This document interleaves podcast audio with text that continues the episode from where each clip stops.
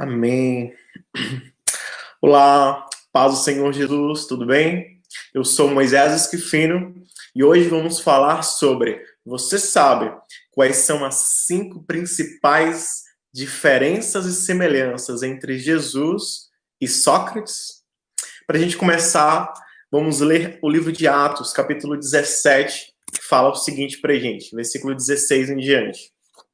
Enquanto esperava por eles, em Atenas, Paulo ficou profundamente indignado ao ver que a cidade estava cheia de ídolos.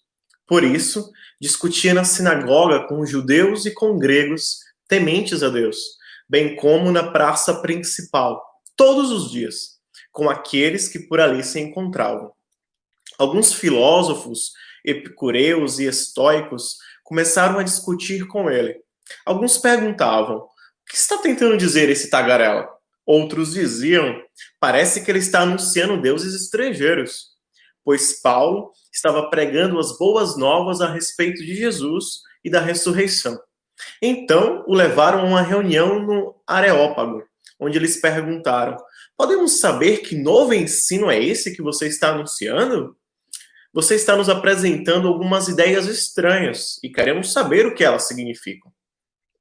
Todos os atenienses e estrangeiros que ali viviam não cuidavam de outra coisa senão falar ou ouvir as últimas novidades. Então Paulo levantou-se na reunião do Areópago e disse: Atenienses, vejo que em todos os aspectos vocês são muito religiosos. Pois andando pela cidade, observei cuidadosamente seus objetos de culto e encontrei até um altar com esta inscrição: Ao Deus desconhecido. Ora, o que vocês adoram, apesar de não conhecerem, eu lhes anuncio. O Deus que fez o mundo e tudo o que nele há é o Senhor do céu e da terra, e não habita em santuários feitos por mãos humanas. Ele não é servido por mãos de homens, como se necessitasse de algo, porque ele mesmo dá a todos a vida, o fôlego e as demais coisas. De um só fez ele todos os povos, para que povoassem toda a terra, tendo determinados tempos anteriormente estabelecidos e os lugares exatos em que deveriam habitar. Deus fez isso para que os homens o buscassem e talvez, tateando, pudessem encontrá-lo, embora não esteja longe de cada um de nós. Pois nele vivemos, nos movemos e existimos como disseram alguns dos poetas de vocês, também somos descendência dele. Assim, visto que somos descendência de Deus, não devemos pensar que a divindade é semelhante a uma escultura de ouro, prata ou pedra feita pela arte e imaginação do homem. No passado, Deus não levou em conta essa ignorância, mas agora ordena que todos, em todo lugar, se arrependam. Pois estabeleceu um dia em que há de julgar o mundo com justiça, por meio do homem que designou, e deu provas disso a todos, ressuscitando dentre os mortos. Quando ouviram sobre a ressurreição dos mortos, alguns deles zombaram, e outros disseram: A esse respeito nós o ouviremos outra vez. Com isso, Paulo retirou-se do meio deles alguns homens juntaram-se a ele e creram. Entre eles estava Dionísio, membro do Areópago, e também uma mulher chamada Damares e outros com eles. Então aqui nesse texto a gente já começa a compreender que Paulo ele foi até Atenas, na Grécia, um lugar muito conhecido por ter muitos deuses, e nesses bandos de altares e bandos de deuses que existiam nesse lugar, existia um altar feito para um tal de um deus desconhecido. E aí é, provavelmente, creio eu, que alguém realmente conheceu a Deus naquele lugar, que Deus se revelou a alguém, e aí esse homem acabou fazendo aí esse altar esse tal de Deus desconhecido. E aí Paulo aproveitou tudo isso, aproveitou essa demanda aí e falou: esse Deus desconhecido que vocês não conhecem é a esse mesmo Deus que eu estou falando para vocês. Então é uma, é uma passagem muito interessante que vale a pena a gente estudar ela e aprofundar um pouco mais. Eu pergunto para vocês, quem foi Sócrates? ele foi um dos maiores filósofos de toda a história da humanidade. Antes de começarmos, peço que você se inscreva aqui no canal, clique aqui se você ainda não é inscrito, curta esse vídeo, comente, compartilhe, para que mais pessoas também possam obter essas informações que a gente vai passar para vocês. Amém? Quem foi Jesus Cristo? O homem mais inteligente de toda a história. Ele tem muitos outros atributos, mas eu quis pegar esse aqui como o homem mais inteligente da história. A história da filosofia se divide em período pré-socrático, socrático e pós-socrático. É, a história da humanidade se divide em ACDC, antes de Cristo e depois de Cristo. Então, Sócrates ele mudou a filosofia com antes, durante e após Sócrates, né? E Jesus mudou a humanidade com antes de Cristo, né? Antes de Jesus Cristo e depois, depois de Jesus Cristo. É, Sócrates, ele nasceu no ano 470 antes de Cristo. E Jesus Cristo, ele nasceu, segundo alguns historiadores, por volta do ano 4 antes de Cristo. Por que ano 4? Porque é, quando foi feito esses estudos, quando foi feito tudo isso, acreditava-se que Jesus nasceu no ano zero. Mas, com a evolução dos tempos, com a evolução das pesquisas, da arqueologia e tudo mais, da história, descobriu-se que Jesus há esse entendimento que Jesus nasceu entre o ano 4 e o ano 9 antes de Cristo. Então, né, Jesus nasceu antes da próprio estabelecimento da data que ele nasceu. Vamos lá. Quais são as cinco principais semelhanças entre Sócrates e Jesus Cristo? Primeiro, eles nunca escreveram nenhum livro. Nem Sócrates, nem Jesus nunca escreveram livros. Quem escreveu para eles foram seus discípulos. Platão, no caso, principalmente Platão, escreveu os livros sobre a vida de Sócrates. E os evangelistas, né, Mateus, Marcos, Lucas e João, escreveram os livros sobre a vida de, e obra de Jesus. É, depois vem Paulo, né, traz alguns ensinamentos, algumas coisas sobre a vida de Jesus, mas quem realmente se ateve foram esses quatro evangelistas. Segundo, eles sempre falavam com as pessoas buscando tirar conhecimento delas. Então, geralmente, eles respondiam é, as perguntas com outras perguntas, buscando extrair sempre o melhor das pessoas. Três, eles tinham pensamentos e ideias brilhantes que causaram grande tumulto em suas épocas. Quatro, eles tiveram um fim terrível. Tanto Sócrates, né, ele foi obrigado a tomar um veneno chamado cicuta, e Jesus, ele morreu a pior morte da sua época, que foi a crucificação, foi a morte na cruz. Cinco, eles poderiam escolher, né, entre morrer pelo que acreditavam ou não. Mas ambos, tanto Sócrates como Jesus, eles foram até o fim das consequências, eles morreram por suas ideias, pelo que confiavam e preferiram é, não fazer nenhum tipo de discurso, não falar e nem usar nenhum tipo de inteligência que eles tinham e eram brilhantes, mas eles preferiram ir até o fim, né? E Jesus ele é extremamente conhecido por ter passado por todo o seu sofrimento, por ter passado por tudo que passou sem dizer uma única palavra. Então, é, Jesus é o cara mais inteligente da história, ele poderia falar qualquer coisa, ele preferiu ficar quieto. E Sócrates também é um cara extremamente sábio, ele poderia dizer algumas coisas, usar a sua filosofia, mas ele preferiu se é, ficar em silêncio, ficar não falar usando o seu brilhantismo, e eles foram até o fim das consequências no que eles confiavam e acreditavam. Quais são as cinco principais é, diferenças, né? Falamos sobre as semelhanças, agora quais são as principais diferenças entre Sócrates e Jesus Cristo? Primeiro, Sócrates acreditava em vários deuses. Sócrates era politeísta, como uma cidade de Atenas que acreditava em muitos deuses.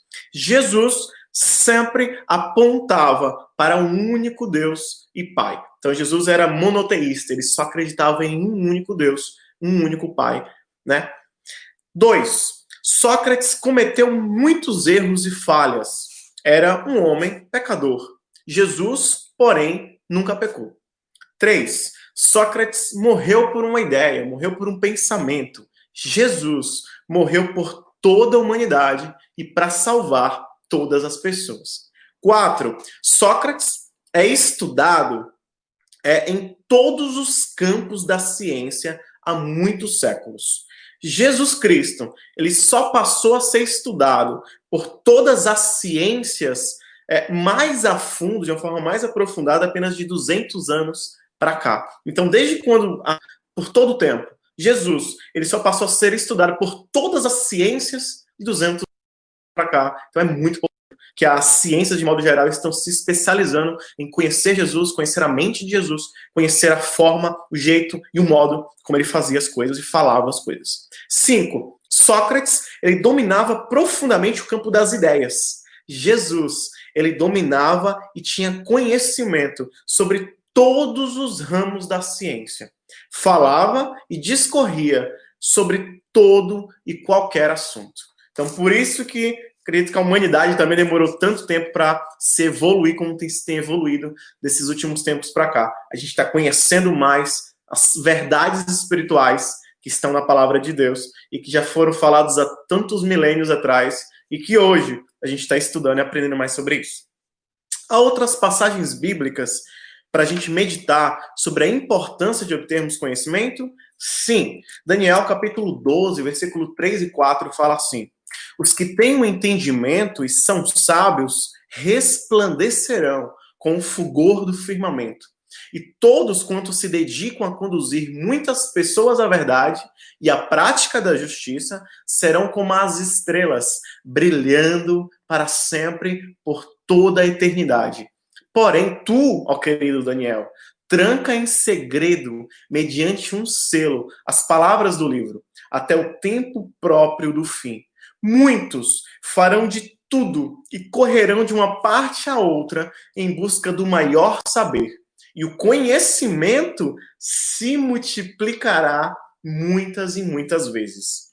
Segundo Timóteo, isso a gente vê acontecendo de um tempo para cá cada vez maior. Segundo Timóteo 2,15 diz assim para gente: Procura apresentar-te a Deus aprovado, como obreiro que não tem do que se envergonhar, que maneja bem a palavra da verdade. Colossenses 2,8 fala assim: Tenham cuidado para que ninguém os escravize a filosofias vãs e enganosas, que se fundamentam nas tradições humanas e nos princípios elementares deste mundo e não em Cristo.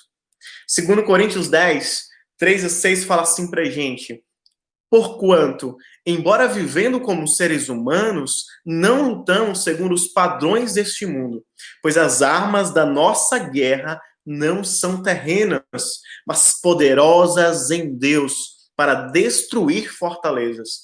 Destruímos vãs filosofias e a arrogância que tentam levar as pessoas para longe do conhecimento de Deus. E dominamos todo o pensamento carnal para torná-lo obediente a Cristo. E estaremos preparados para repreender qualquer atitude rebelde, assim que alcançarmos a perfeita obediência. 1 Coríntios 13, 8 a 11 fala assim: O amor jamais morre. Todavia, as profecias deixarão de existir, as línguas cessarão, conhecimento desaparecerá. Porquanto em parte conhecemos e em parte profetizamos. Quando, no entanto, chegar o que é perfeito, o que é imperfeito será extinto. Quando eu era criança, pensava como menino, sentia como menino e falava como menino. Quando cheguei à idade adulta, deixei para trás as atitudes próprias das crianças. Oséias 6,3 fala assim para gente: Então conheçamos e prossigamos em conhecer ao Senhor. A sua saída como a alva é certa, e ele a nós virá como a chuva, como a chuva serôdia que rega a terra. Amém. E Hebreus 5, 11 a 14 fala assim pra gente. Quanto a isso, temos muito que dizer, coisas difíceis de explicar, porque vocês se tornaram lentos para aprender. De fato, embora a esta altura já devessem ser mestres, vocês precisam de alguém que lhes ensine novamente os princípios elementares da palavra de Deus. Estão precisando de leite e não de alimento sólido. Quem se alimenta de leite ainda é criança e não tem experiência no ensino na justiça. Mas o alimento sólido é para os adultos, os quais, pelo exercício constante, tornam-se aptos para discernir tanto o bem quanto o mal. Que nós possamos nos tornar adultos, deixarmos para trás as coisas de criança, deixarmos para trás as coisas que não é mais para ser e possamos ter um alimento sólido, um alimento espiritual forte para crescermos e entendermos as diferenças e as coisas que Deus tem falado e revelado para a gente. Amém? E um texto para a gente meditar está em Filipenses capítulo 4, versículo 7 em diante, que diz assim: E a paz de Deus, que excede todo entendimento, guardará os seus corações e a sua mente em Cristo Jesus. Finalmente, irmãos, tudo que for verdadeiro, tudo que for nobre, tudo que for correto, tudo que for puro, tudo que for amável, tudo que for de boa fama, se houver algo de excelente ou digno de louvor, pensem nessas coisas. Tudo que vocês aprenderam, receberam, ouviram e viram em mim, ponham-na em prática, e o Deus da paz estará com vocês. Alegro-me grandemente no Senhor, porque finalmente vocês renovaram seu interesse por mim. De fato, vocês já se interessavam, mas não tinham oportunidade para demonstrá-lo. Não estou dizendo isso porque esteja necessitado, pois aprendi a adaptar-me a toda e qualquer circunstância. Sei o que é passar necessidade e sei o que é ter fartura. Aprendi o segredo de viver contente em toda e qualquer situação, seja bem alimentado, seja com fome, tendo muito ou passando necessidade. Tudo posso naquele que me fortalece. Amém? Que Deus abençoe sua vida, meu irmão e minha irmã. Que você possa tudo isso em Deus, seja bem ou mal, triste, feliz, na quarentena ou não, sabe, com doença ou não, independente da situação que você se encontre, que você possa entender que em Deus você pode tudo e vencer, porque você em Deus é mais do que vencedor. Em Cristo Jesus, nosso Senhor.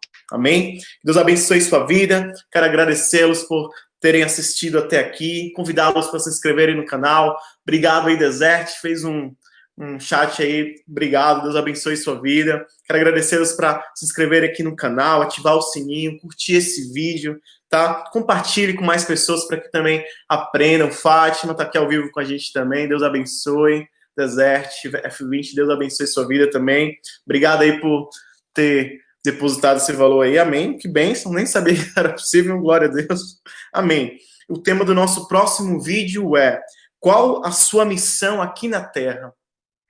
Qual o seu propósito de vida? Olá, cantinho da Dai, a paz Deus abençoe. Amém? Pessoal, Deus abençoe vocês. Muito bom estar aqui novamente com vocês. A paz, que Deus possa é, resplandecer o rosto dele sobre cada um de vocês conceder paz, alegria, amor, felicidade, tá? Que é, o amor do Senhor aumente cada vez mais em cada um dos corações de vocês, que a luz do Senhor, o brilho, a paz, a alegria, o fruto do Espírito fortaleça e cresça cada vez mais sobre vocês, tá bom? Deixem aqui, se vocês tiverem outros entendimentos sobre diferenças entre Sócrates e Jesus, outros pensamentos, deixem nos comentários eu vou querer ver depois, tá bom? Fiquem na paz do Senhor, Deus abençoe e até o nosso próximo vídeo, se Deus quiser. A paz.